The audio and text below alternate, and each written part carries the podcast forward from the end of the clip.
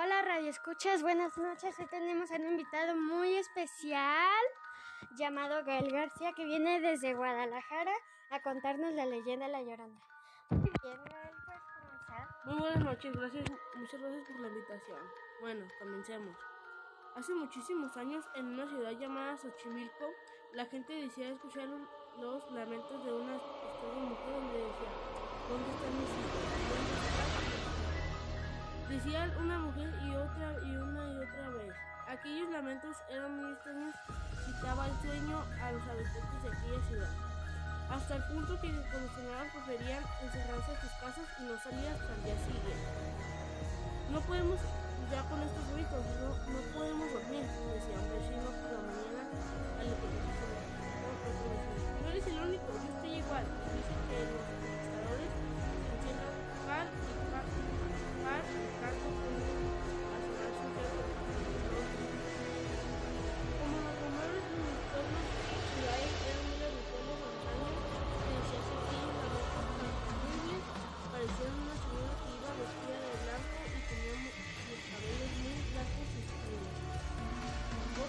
más allá, creían aquella mujer no caminaba sino, sino los cuartos blancos eran parecidos a una fina condición que sin duda parecían volar.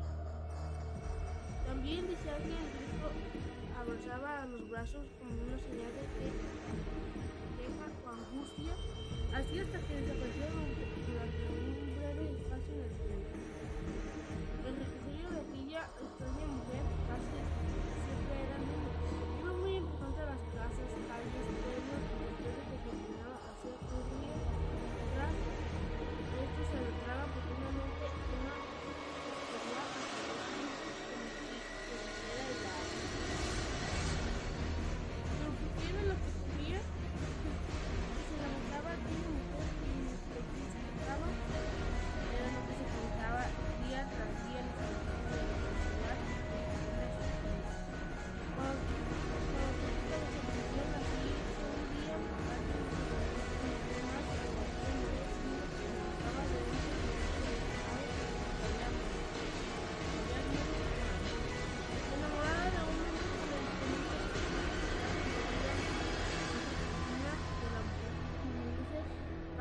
más triste al observar cómo su enamorado no podía recuperarse de, de su pérdida.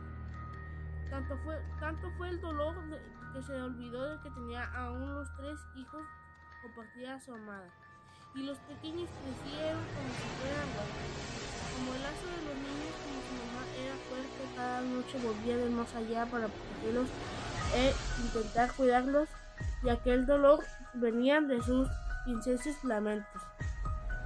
Otras voces aseguraban que aquella historia no había ocurrido así y que el sufrimiento de la extraña mujer se debía que un día salió de la casa y cuando volvió alguien se, había llevado a sus niños por lo que no pareció buscarlos e incluso después de fallecer.